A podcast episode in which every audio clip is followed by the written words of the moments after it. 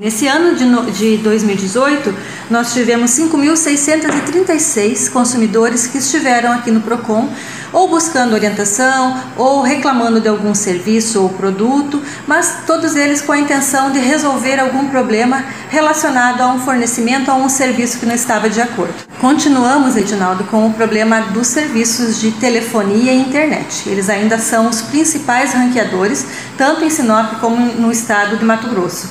O serviço de internet muito falho, o sinal de celular, a gente sabe que temos muito problemas aqui, e também problemas com faturas dessas empresas. Então, o principal item que foi o que, que, o consumidor veio até o Procon buscar nesse ano de 2018 foi para ou resolver algum problema financeiro junto às empresas de telefonia e internet ou para reclamar de um sinal ou um serviço que ele adquiriu e que ele não estava obtendo. A água e energia continuam também em segundo e em terceiro lugar.